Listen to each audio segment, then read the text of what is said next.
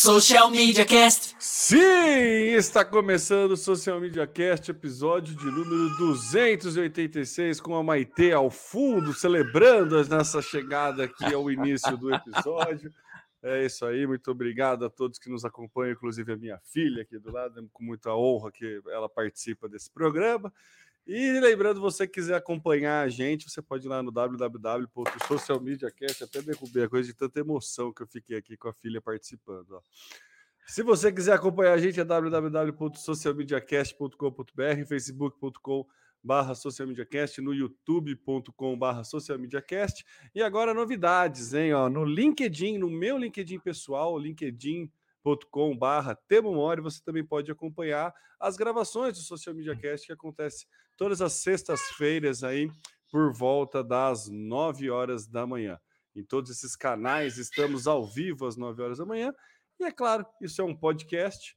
E se você quiser acompanhar ele aí na comodidade do seu smartphone, basta assinar na sua, buscar na loja de aplicativos aí, o agregador que mais é conveniente para você e buscar por Social Media Cast lá no Spotify, no Deezer, no Apple Podcasts ou no Google Podcast, no iTunes, né, no caso. É isso, eu sou o Temo Mori, o arroba Temo Mori no Twitter, facebook.com.br Temo Mori, Temo Mori lá no LinkedIn, no Instagram, no Snapchat, no TikTok, em todas as redes sociais, inclusive fora delas, e jamais estaria sozinho na condução desse podcast, conto sempre com a presença do meu inseparável parceiro de longa data, Samuel Gatti. Olá, olá, Temão e ouvintes, um prazer estar aqui com vocês. E podcast feito em casa é, é isso mesmo, né? Maite ao fundo, é, isso é muito legal, viu? E é isso, Temer. Agora estamos no LinkedIn. Assim, foi uma disputa muito grande, mas o tempo falou: não, vai ser no meu, no meu perfil. e como ele que é o chefe, ele manda. Não, é, foi liberado para ele a opção. É, mas acaba de falar que tá com problema, viu, Temo? Já caiu duas vezes aqui, eu tô tendo que cancelar a transmissão e iniciar Olha, de novo. Só, mas só não tem problema. Porque a gente tava só porque eu tava me gabando, pronto. Então, cara, mas não tem problema. A gente vai, vai conseguir acertar isso. Estaremos em breve. É, se não for agora, vamos ver se agora vai. Pronto, salvei, acho que vai, vamos ver. Mas isso, LinkedIn também, a gente expandindo nossos horizontes agora em terras mais corporativas, tal qual é a atuação do LinkedIn. E é isso, obrigado a você que está nos ouvindo. Temos assuntos interessantes hoje, a maioria deles assuntos virtuais, e vamos tratar aqui com vocês. É isso aí, este que é o mais antigo podcast sobre marketing digital em atividade aí no Brasil. Estamos indo para nada mais, nada menos do que 10 anos de podcast. Em breve completaremos. Samuca, vamos começar aí com a nossa pauta, então, da nossa semana aí, né? É... Será que o metaverso vai rolar mesmo, Samuca? Então, tem, é, o que a gente viu foi o anúncio do Facebook, que foi feito há alguns, algumas semanas, né? E que movimentou bastante o mercado com a proposta deles do metaverso. Então, já existiam rumores de que eles lançariam alguma coisa assim. Então, o termo metaverso ele acabou ganhando um grande destaque. Parece que quem levou aí a a, a propriedade intelectual do termo ou da, de ter colocado isso para funcionar foi o Facebook. Mas não é bem assim, né? Já existem várias empresas que depois que o Facebook anunciou metaverso, começaram a dizer: não, a gente já trabalha com metaverso há um bom tempo, esse conceito não foi uma criação ou não foi Facebook que colocou para funcionar, mas nós já estamos desenvolvendo uh, ações e, enfim, estamos é, trabalhando nessa, né, nessa pesquisa ou no desenvolvimento do metaverso há um bom tempo. E, e nessa semana é, eu, eu vi aí uma matéria de, de, da Reuters falando a respeito disso, né? De que o metaverso que está sendo anunciado pelo Facebook, é, ele talvez não seja de fato o que a gente vai ver, né? O que eles fizeram foi entregar ou anunciar uma, uma realidade virtual que eles estão prometendo para o futuro, mas que ainda eles não têm isso feito. Né? O próprio Estevão comentou na, na live que ele fez que essa é a proposta deles para daqui a algum tempo, alguns anos, e o que eles fizeram foi mostrar uma representação do que eles pretendem entregar daqui a alguns anos. Mas o questionamento que é feito por um executivo de uma empresa que já trabalha com, com metaverso, uh, é o Yatsil, o nome do cara, é que é, o que parece ser a, o metaverso é uma Disneyland, é um lugar que a gente quer estar lá porque é super legal, é mágico, é bonito, mas não é um lugar que a gente quer morar. Então, em princípio, é uma promessa que eles estão fazendo de um lugar muito legal, mas que, na verdade, a gente não sabe se vai ser de fato isso, se eles vão conseguir entregar isso, né? E quem está falando não é alguém que está simplesmente olhando de fora mas de alguém que trabalha já com metaverso, que entende as dificuldades, as barreiras, os grandes desafios que se na, na realidade que o Facebook prometeu entregar, né? Você vai falar daqui a pouco de tênis, né? E nessa matéria ele cita uma empresa que vende calçados virtuais e eu fui dar uma pesquisada nisso, fiquei é, chocado, né? Como que existem empresas, isso talvez para nós que estamos imersos nesse mundo, e talvez nós que talvez tenhamos vivido há alguns anos o, o Second como, Life. Second Life, é, assim, é, é, louco, é maluco, mas a gente até entende. Eu fico pensando nas pessoas, entre aspas, comuns, que começam a ler a respeito desse tipo de situação, é algo extremamente maluco, né? Então, por enquanto, a gente está simplesmente é, numa fase de conceitos, né? Ninguém ainda entregou o metaverso ou aquilo que eles estão prometendo. A gente tem cheiro de metaverso, mas a gente não tem essa realidade é, palpável. Na verdade, nada será palpável, será virtual. Mas o que eles estão prometendo é de fato transformador, revolucionário, mas é bom a gente salientar que há muita desconfiança por trás disso. O Facebook e muitas dessas empresas é, que estão aí na vanguarda da tecnologia fazem muito isso, né? Apresentar uh, um conceito, uma ideia, para demarcar território, como a gente costuma dizer aqui, para fazer xixi na árvore e, e guardar aquele território para dizer nós fomos os pioneiros aqui, né? E a gente sabe que quem foi à Lua e colocou a bandeirinha é quem de fato chegou primeiro, né? Então uh, a gente precisa ficar muito com o pé atrás e não tentar superestimar um futuro sem saber se de fato eles serão dessa forma. Temo. É, Samuca, eu acho que assim, a gente já viveu uma experiência de metaverso que foi justamente o Second Life, né? Que rolava dinheiro, tinha compra de.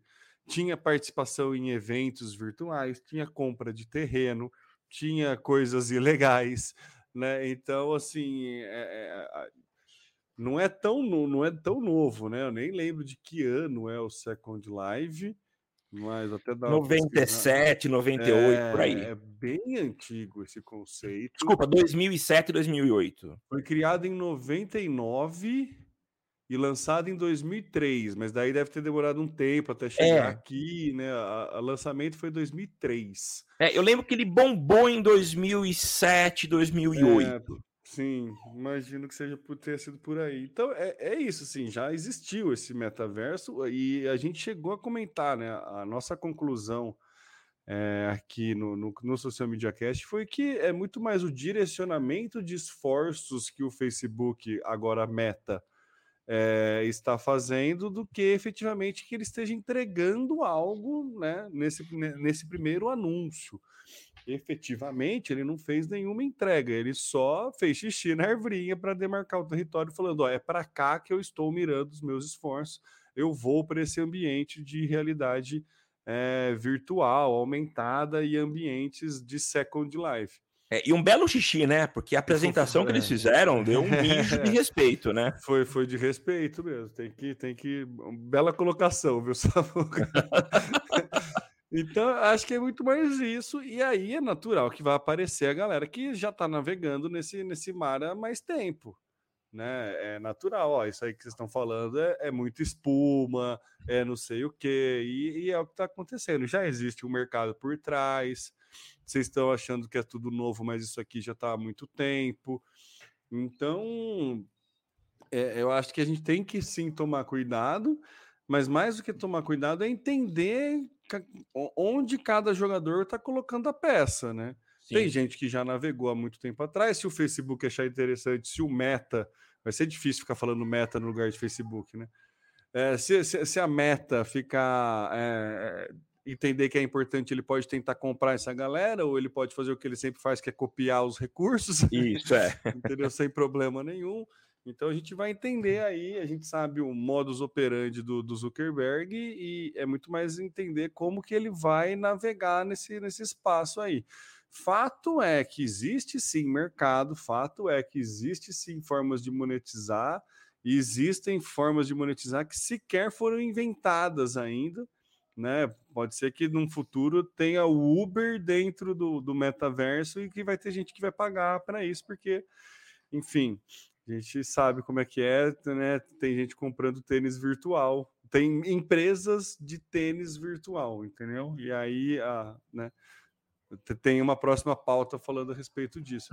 Então, acho que a gente tem que olhar assim como oportunidade mesmo, não é uma coisa assim, ah, coisa de maluco, não sei o quê. Se quando o, o, o meta avisa que vai para esse caminho, então a coisa já ficou séria.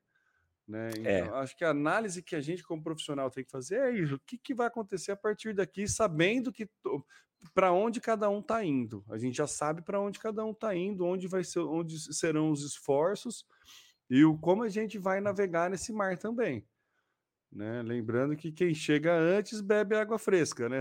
É. Então, e limpa. É, e limpa. Então é isso. A gente tem que, que tentar fazer esse trabalho aí de, de entender o que, que como colocar uma marca lá dentro, como fazer, a gente já começa a ver os primeiros movimentos, né? Então é, é, é isso, como que seu negócio pode é, se beneficiar de uma possível estratégia em realidade virtual, esse tipo de coisa, sabe? É, é. é o que resta a nós mortais não comuns, né? Como o Samuel colocou, É, tentar analisar dessa forma, mas eu acho que é natural aparecer a galera que já trabalhava com isso antes. Do mesmo jeito que em todas as coisas que foi feito pela primeira vez, falou, ah, sempre aparece alguém falando que estava fazendo antes, né? Então, essa briga, essa briga é normal. Eu lembro quando saiu o Toy Story, que foi o primeiro vídeo, primeiro longa de, é, exclusivamente animação 3D, é, apareceu uma empresa brasileira falando que eles já tinham feito, apareceu uma ah, empresa, ah, é? não sei da onde é, que já tinha feito, que não era a primeira vez. Mas é assim, é o primeiro que tem grana e consegue bancar e divulgar de é. forma global. então, é, e é. ganha visibilidade, né, Tema? A gente vê o lançamento que o Facebook fez, ele fez um barulho gigante, né? Então, Lógico. Então, é tem óbvio, poder para isso, né, Samuca? Ele tem poder para isso. Então, ganha um, uma, uma, uma amplitude muito maior do que qualquer outro concorrente que queira mostrar o que fez, né? É, e, e, aí, apesar dele não, não foi a empresa que deu o primeiro passo, ele ganha vantagem da, da empresa que como se deu o primeiro passo, Sim. né? Com é certeza. Step, uh, advanced, né? Tem um termo em inglês disso que fala da, da a vantagem que você tem de ser o primeiro para ir para tal lugar. Né? Então, eu acho que o Facebook está fazendo muito bem isso. O Meta está fazendo muito bem isso. É, então, é mais eu acho que assim, é natural esperar que essa. É, eu, eu penso, eu vou fazer um paralelo muito com o Google Glass, sabe, Samuca? O Google Glass chegou para a gente num momento que a gente não tinha é, maturidade para utilizar a tecnologia. E o metaverso talvez esteja chegando hoje num momento que a sociedade não tem maturidade para entender, ou que tem outras questões muito, né? Tem, tem outra. A pirâmide de Maslow, sabe? A gente tem outras questões, outras prioridades Sim. ali. Né? Então é, acho que é natural esse lançamento, mostrar, se posicionar como empresa com toda a tecnologia e tudo mais.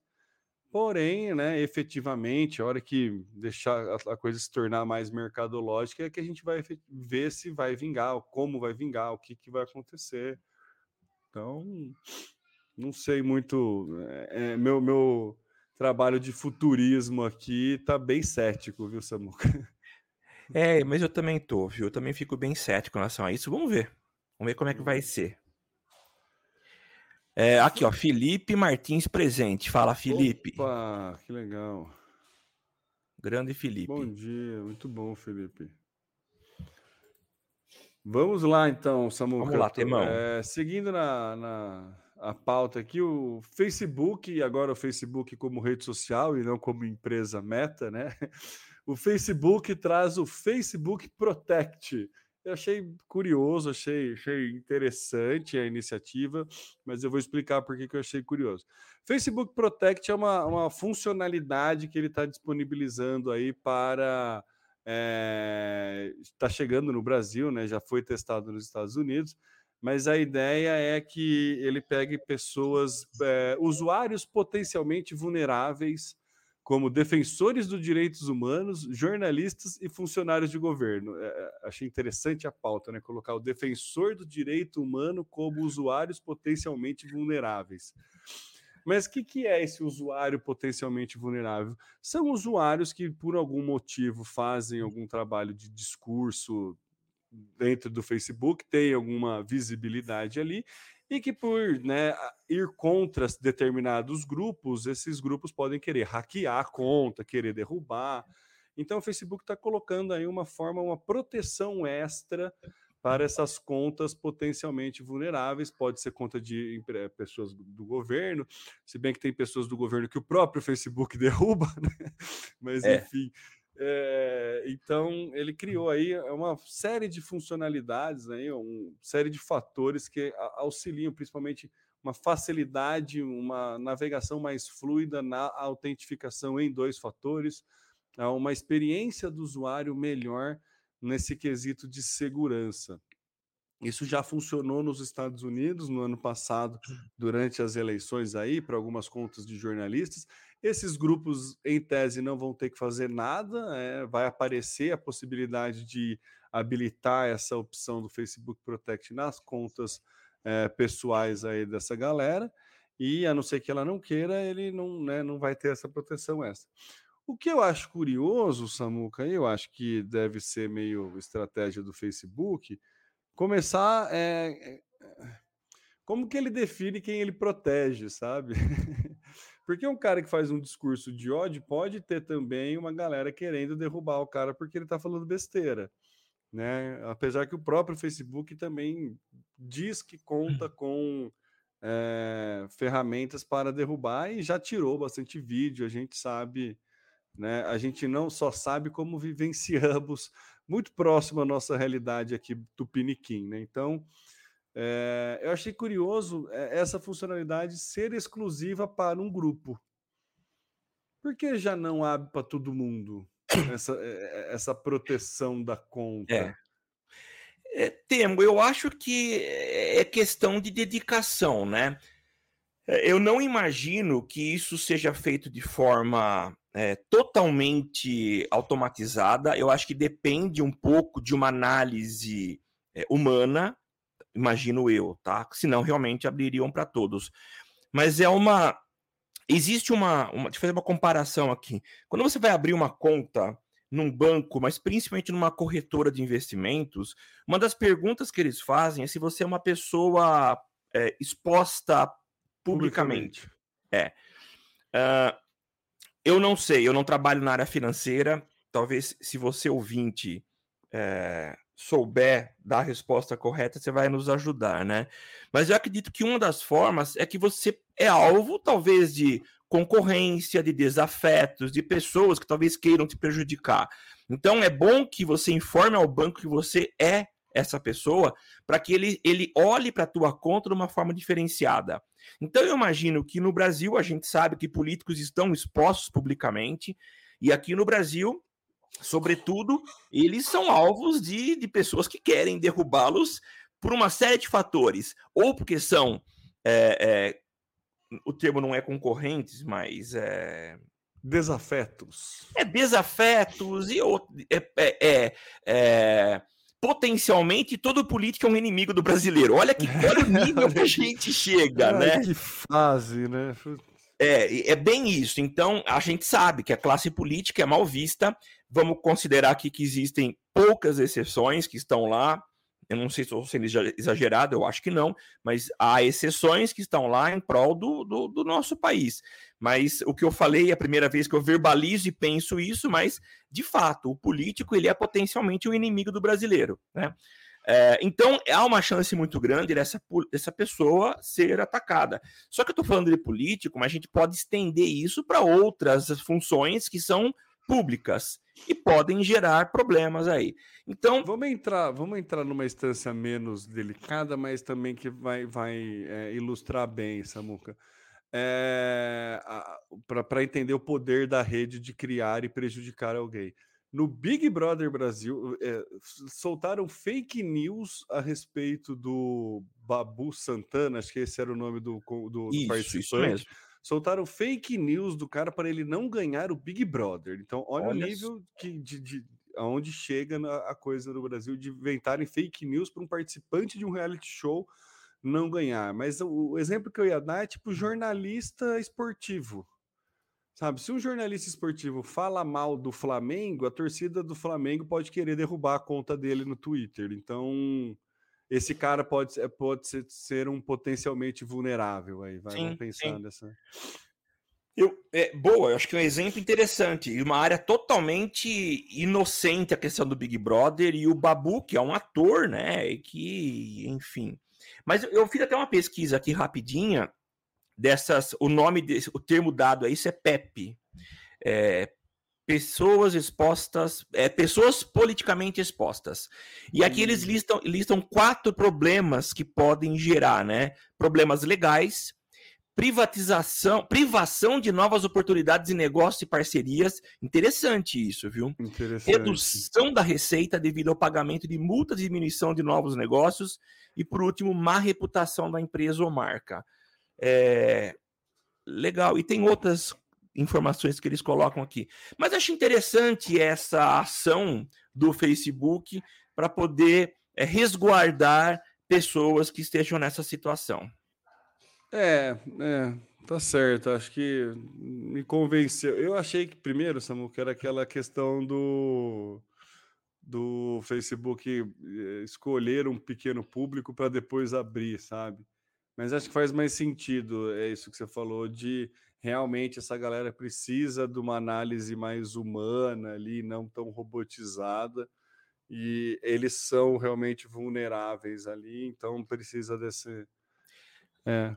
Tanto é que a gente sabe de postagens de pessoas específicas de políticos aqui no Brasil que eles tiveram publicações derrubadas e até os perfis é, bloqueados por 24 horas. Isso não é máquina, isso depende de uma ação humana. Então, provavelmente não é alguém que toma a decisão, vou bloquear, pum, mas deve ser um, um conselho que se reúne, porque vamos combinar aqui, você não vai cancelar ou, ou, bloquear por 24 horas uma conta de um Trump, de um Bolsonaro, por uma decisão de alguém. Mas eu é. acho que reúnem-se algumas pessoas, ó, gente, a situação é essa, eles infringiram tais é, normas nossas, vamos, vamos dar uma, uma cana? Vamos, e dar uma, uma suspensão. Né? É, vamos supor que algum desses políticos possam falar uma besteira do tipo que vacina pode dar AIDS. Vamos, vamos ser bem extremo, tá, Samuca? Sim. Aí esses caras podem cair, né? Assim. É. é. Enfim. E assim, é bom dizer que eu dei exemplo de Bolsonaro e Trump, e eu não quero levar para viés político aqui. Eu estou dando exemplos de pessoas que eu soube que foram é, é, suspensas por um tempo em função de postagens que colocaram. Não sei se Bolsonaro teve a conta suspensa. Acho que Acho teve, que sim. Não, eu não lembro. Não, teve. teve o, o, vídeo foi tirado do ar, mas eu não sei se. Não, mas teve. Teve, tanto é que uma das lives que ele fez, ele usou o perfil do filho, do Carlos Bolsonaro. Ah, então ele é, teve, nem... eu não sei qual conta, se Twitter ou Facebook. Não, nem, nem vi isso, mas enfim. Ó, oh, o Felipe tá falando aqui, ladrão que rouba ladrão tem mil anos de perdão, inclusive no meio digital, né, Felipe? É, inclusive no meio digital. Bom, vamos mudar de assunto, Samuca. Vamos seguir vamos. com a pauta aqui e tá rolando uma venda de GIFs animados aí? De Temo é o, o, a comunidade europeia, o Reino Unido, para ser mais específico, ele chegou aí a um veredito sobre a compra do GIF pela Meta. A Meta quer abrir aí os seus tentáculos, expandir as suas atuações, e uma delas é a compra da, da, do GIF, que é talvez o maior. Isso não é de agora, já faz um tempo, né, que eles compraram o GIF e só que o Reino Unido está preocupado com essa aquisição. É, o GIF, só para deixar claro, é a empresa, o portal de que aglomera GIFs, né? O GIF, Exatamente. Né? Que, que fala com PH, e aí os mais antigos vai lembrar que farmácia já se escreveu com PH, então por isso Boa, que é o som de F Boa. Inclusive, Temo, devo a você todos os créditos da minha influência para colocar GIF animado nas minhas palestras. Ah, viu? que beleza. Eu fico Verdade. muito feliz quando alguém me fala isso. Você acha que já é a terceira ou quarta pessoa que eu consigo influenciar positivamente para o mundo do, do, dos GIFs nas palestras. Sim, que legal, cara. É assim, é, eu não coloco, por exemplo, eu dei uma palestra para pessoas de mais idade, é um projeto da USP de, de é, inserção no mundo digital de pessoas da terceira idade. Então eu coloquei pouquinhos GIFs animados, mas eu fui dar uma palestra para uns adolescentes outro dia, toda a tela tava lá com o GIF animado piscando é. e o GIF é a, a minha principal referência para buscá-los, né? Mas parece que o Reino Unido não está olhando da mesma forma, eles estão preocupados. Eu acho que a preocupação faz sentido. Qual que é? Eles acham que a compra da Meta a compra do GIF pela Meta é, é, pode restringir demais o mercado, ou seja, concorrentes que queiram também ocupar os seus espaços, concorrentes que atuem na área de, de GIF animado, também estão é, ficariam meio que restritos, né? Por quê? Facebook, como todos nós sabemos, é, a meta é dona do Facebook, do, do Instagram, e a gente pode colocar aí o WhatsApp também, né? Então, isso talvez restringiria para que apenas uh, GIFs produzidos ou vindos do GIF da plataforma poderiam ser utilizados dentro dessa do, do, do, Face e do Instagram, né? Então a ideia da, do Reino Unido é que Facebook, olha eu aqui errando de novo, que a Meta venda para outro o GIF e que não seja uh, adquirido pela Meta. Se a gente quiser fazer uma comparação aqui no Brasil, talvez seja mais palpável. Existe aqui no Brasil um órgão chamado CAD. O CAD, ele é o Conselho Administrativo de Defesa Econômica. Então, sempre que uma empresa adquire uma outra, e isso possa caracterizar aí uma, um, um domínio no mercado, é, um monopólio do mercado, o CAD entra para poder analisar. Um, uma, uma situação até um pouco mais antiga, em que o CAD foi uh, acionado para que analisasse foi a compra uh, das cervejarias. Antes a gente Ambev. tinha a Skol, Ambev. A, a, Ambev a, a comprou, a, Ambev comprou Skol, Brahma, Antártica, foi nessa fusão né, das cervejarias. Exatamente, Temo. Exatamente. Então você imagina, a gente ter uma grande juntando todas as grandes, né?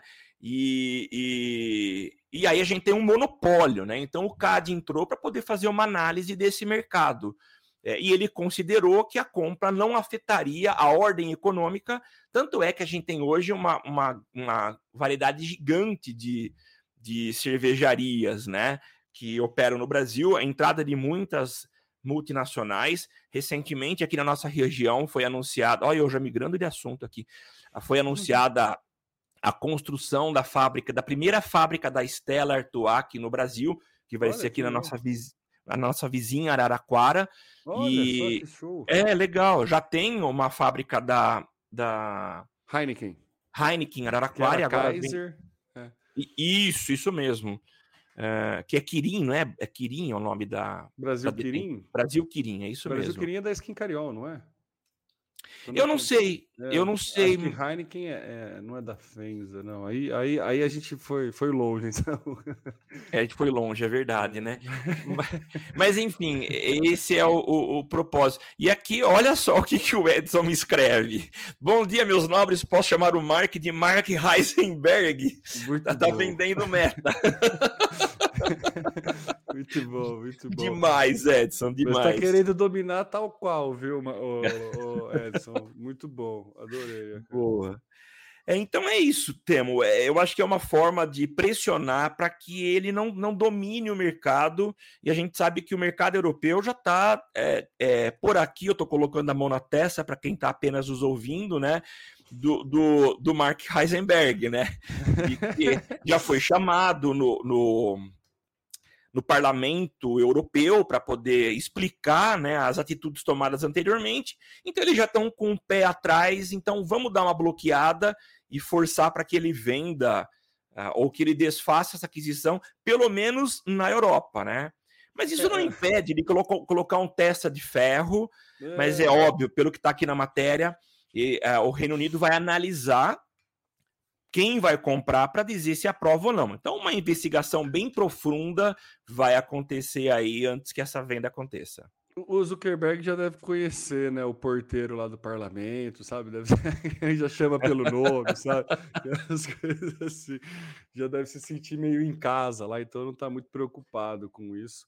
Mas isso me lembrou, Samuca, uma briga. A gente está saudosista também, além de tudo, né? Falamos do Second Life. Agora eu vou voltar para 1995 na Guerra dos Navegadores, que foi basicamente a, quase a mesma coisa, a mesma treta do Netscape com o Internet Explorer. Você lembra dessa? Ah, isso mesmo, lembro. Foi exatamente isso, né?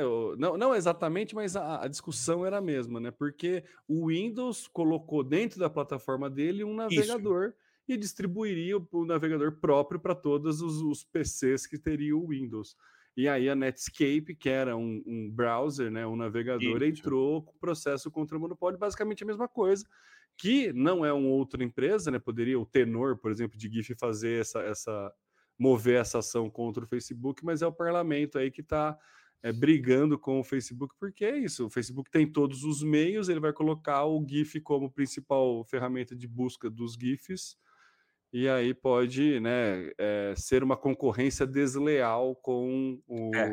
os outros. Então, é, foi o mesmo caso aí de, de, concorrência desleal, monopólio, que aconteceu em 95, quando o Windows 95 foi lançado e vinha com o Internet Explorer é, por padrão. Então, é engraçado que você busca essas coisas no, na internet, fui buscar para descobrir a data, só tem no Wikipedia, né? Não tem notícias da época, né? Não, não, não tem, é verdade.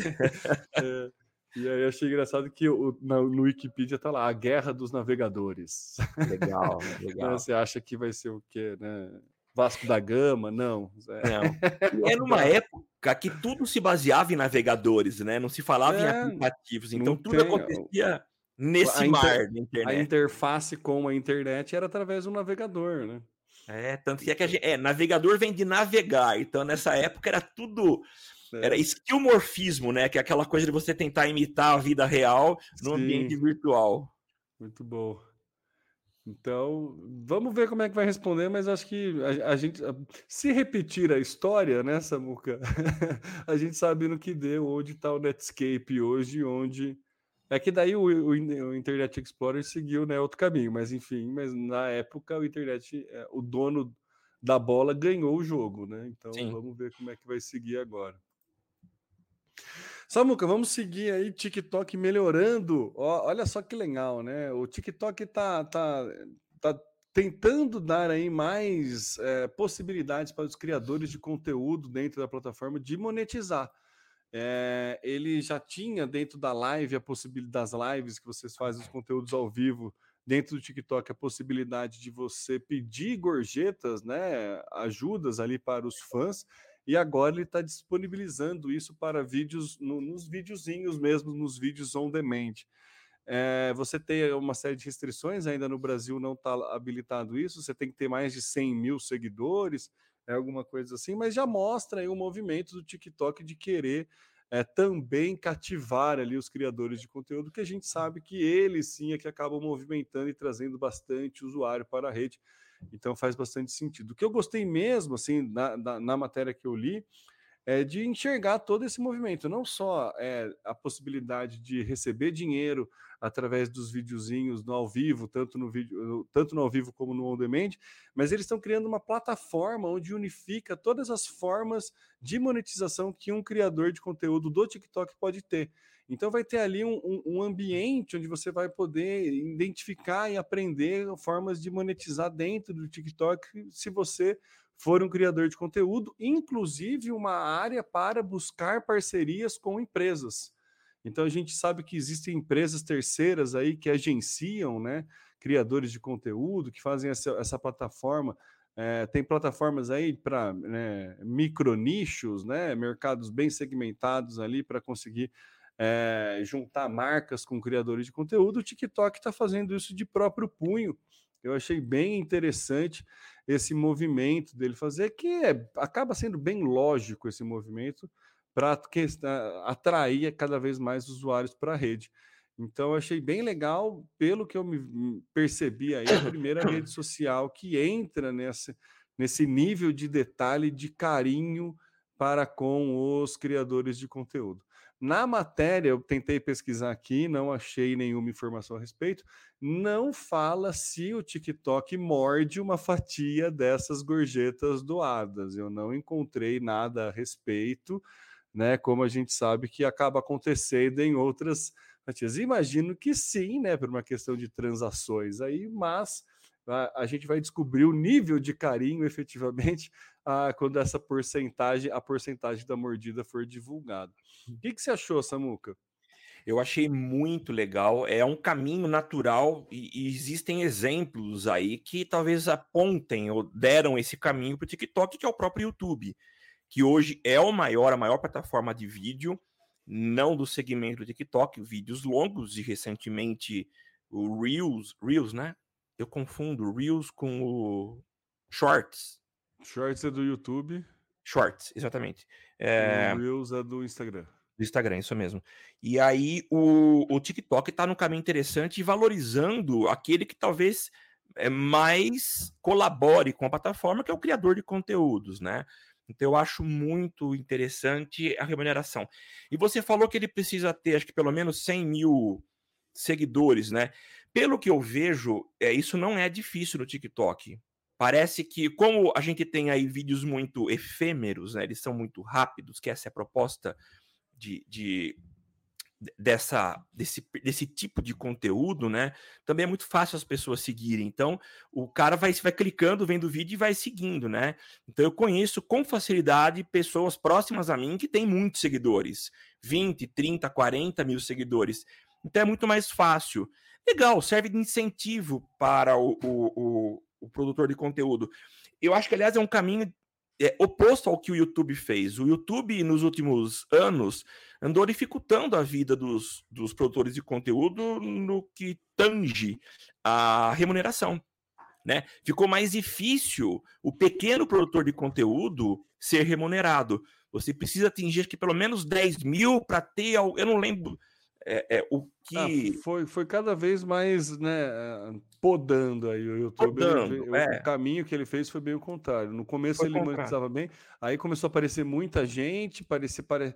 deu a entender que a fatia do bolo começou a ficar menor para o próprio YouTube e ele começou a dar uma cortada ali para garantir. Né? É. Foi esse o sentimento que eu tive e todas as reclamações né, de criadores de conteúdo, teve bastante coisa bastante protesto né, nesse sentido. É, eu. Mas eu acho que um outro.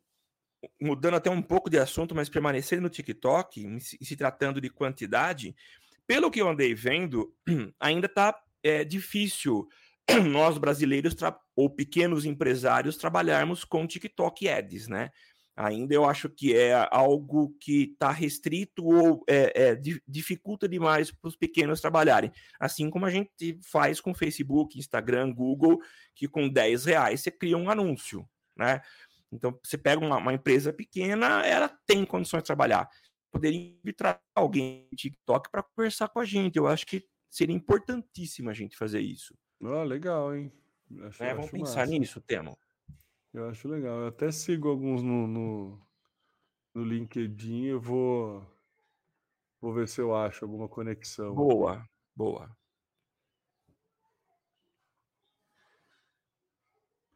Eu estava pesquisando e ficamos em silêncio no podcast. Tudo bem, então. Chegamos ao fim desse podcast, desse episódio. Ai, Samuca, é, vamos seguir então na pauta aqui. A, a Apple está investindo em realidade virtual? Tema, a gente acabou de falar lá atrás a respeito do, da, da, dessa iniciativa, né, do, do, da meta de investir em, em realidade virtual, realidade aumentada, e agora a Apple está anunciando aí um, um headset de realidade aumentada, né? Pelo menos isso que está apontando, né? Um produto que eles há rumores de que seja um produto que será utilizado aí como uma plataforma da Apple para trabalhar com realidade aumentada. O diferencial, isso chama muito atenção é que ele, a proposta inicial é que seja um produto que trabalhe de forma totalmente independente e que não dependa de é, o, o, proprietário desse, desses óculos de realidade aumentada dele ter outro equipamento da Apple, né? Essa dependência hoje é muito comum. Por exemplo, você não tem uma vida própria com o relógio da Apple se você não tiver um iPhone, por exemplo. Então há muita dependência ainda, mas a proposta da Apple, pelo que se aponta aqui, é que ela vai ter o último processador e pelo que a gente ouve de comentários de usuários e de pessoas que fazem análise desses produtos, uh, eles a potência, o poder de processamento do M1, que é esse processador, é realmente algo incomparável com o que a gente tinha até então, né? Então, a gente tinha o chip Intel que a Apple usava uh, e que, que foi por um tempo algo muito poderoso, mas M1 agora é incomparável. E a ideia é que esse headset ele venha com o processador M1 e que além de ser muito poderoso, vai ter um poder de processamento muito grande. É a Apple mirando também nesse nesse metaverso, nesse futuro que está todo mundo pregando. E o que a Apple pretende é talvez entrar de cabeça, literalmente, nesse universo, já entregando um produto que seja uh, um produto para utilização nesse ambiente. Vamos ver né, o que, que vai acontecer. É, com certeza vai funcionar muito melhor com os amiguinhos da Apple, né? Provavelmente. com certeza, a gente sabe que uma das grandes vantagens aí de se ter é, é o, o, os brinquedinhos da Apple é a fácil comunicação que eles têm Sim. entre si. Então não vejo, né, porque a Apple abrir mão disso, né? Eu acho que ela tá, tá muito correta em botar mais gente para dentro, mas também, com certeza, a entrega vai ser diferenciada para quem faz as conexões aí com outros aparelhos Apple, né? tá, tá muito certo e dentro do, do esperado quando a gente fala de Apple, né? Não acho. É. Tem gente que acha, pode achar isso ruim, né? Ah, não, tinha que dar. Eu acho que tá dentro da, da, da dinâmica deles, né? Então, sim, sim. tudo bem. Samuca, a gente já deu vários spoilers dessa, dessa pauta aqui, então eu vou ser bem breve aí, porque a gente estava falando muito de metaverso, Isso. né, de Second Life, daí de uma empresa de que vende tênis virtual e grandes marcas agora estão fazendo parcerias para venda de produtos virtuais é, através do NTF, né? É NTF é, é, é não fungíveis, né? É, tokens não fungíveis, a NTF. E você pode comprar aí, mas diferente do que da, da dos preços é, reais, o preço virtual está bem mais camarada. Se você quiser comprar um tênis da Gucci, né, a gente sabe que a Gucci é uma marca aí de grife né, renomada, né, tem um valor, um alto valor agregado aí, por isso o custo dos produtos não é um custo lá muito acessível. Mas se você quiser ter um tênis virtual, você pode comprar por 12 dólares. É, tá certo que o dólar agora também não está muito acessível, mas, mas é, 12 dólares é um preço né, é, é interessante aí para a entrada de um grande, de uma grande marca nesse mundo onde né, o, memes são vendidos por milhões e é, prints do primeiro Twitter é vendido por milhão. Então, 12 dólares por um tênis virtual, eu achei uma pechincha, né? Vou, vou, vou confessar também. com você, achei bem barato, assim, e, e, e, entendi que era um, um movimento da Gucci de, de entrar ali e medir a febre, porque não, não condiz nem com o posicionamento da marca esse tipo de ação. Então, fiquei um pouco sem entender. Mas eu trouxe essa, não querendo falar sobre posicionamento de marca, mas sobre a possibilidade que esse mercado já tem de gerar negócio, né, Samuca? Então, a gente comentou lá do Second Life e mais uma vez aí a venda de produtos virtuais que você só tem acesso através de realidade aumentada é, mostra que pode ser aí uma nova saída para novos negócios, novos, novos mercados mesmo. É... O que, que você acha, Samuca? Temo, eu não sei se a minha idade, que eu já esse peso para 5.1, uh, eu não sei se essa minha mentalidade, talvez é, acha super legal tudo isso, mas eu olho um pouco no passado e fico pensando se meu avô estivesse vivo hoje e olhasse isso. E olhando aqui a matéria que você postou na nossa pauta, é, uma pessoa comprou um par de tênis virtual no ano passado por 2.400 dólares, ou seja, houve aí uma, uma, uma queda significativa no Sim. valor, né? No Counter-Strike, a Global Offensive, as roupas podem custar 600 mil reais. Então, assim, é legal, mas a pessoa tem que estar tá demais, muito imersa nesse ambiente, nesse mundo, para poder colocar uma muito grana. dinheiro, né? muito dinheiro. Meu filho que brinca aqui com, com, com Roblox me pede, pai, posso comprar um, um sei o que, ou moedinhas, Roblox, uma skin. Por, uma skin por um dólar. E eu já fico rateando, ah, tudo bem, vai, compra. Mas eu sei que é um dinheiro, na minha cabeça, é um dinheiro jogado fora. Mas é uma cabeça de velho, tá? Para ele, não. Para ele faz sentido. Agora, imagina para alguém que gasta 600 mil reais, 2.400 dólares, que dá o quê? 12 mil reais, para um item que vai ficar na tela. É louco, mas eu respeito. Eu respeito mesmo. Mas se você pensar que todas as interações são pela tela, né? Então faz sentido ali, porque né, essa, principalmente mercado de moda e mercado de luxo, você não busca é, é, apenas o conforto, né? Você busca o seu posicionamento quanto pessoa, né? Entendeu? Olha lá, o Edson falando que já comprou muita armadura pesada, espada e elmo em RPG, ó. Então, é, faz é. parte, mas aí que, é que aí melhora a tua performance no jogo, né? Não é só estética, né? Edson? É, tem, é, é, exatamente. Você tem é, um benefício acho... no jogo, né? Se fizer a compra ali, que nem é, que é o grande forma de monetização de muito jogo de, de celular, né? Você, em vez de você esperar duas horas até completar a tua construção, você paga lá um real e a construção fica pronta no minuto. Você compra, você pode evoluir a tua armadura ou você pode comprar uma armadura. Então, tem um outro aspecto também, temo, e até baseado na fala do Edson, né? Eu não sei se você leu, né? Você leu o que ele falou? Já comprei muita armadura. Já comprei pesada. muita armadura pesada, espada, elmo em RPG.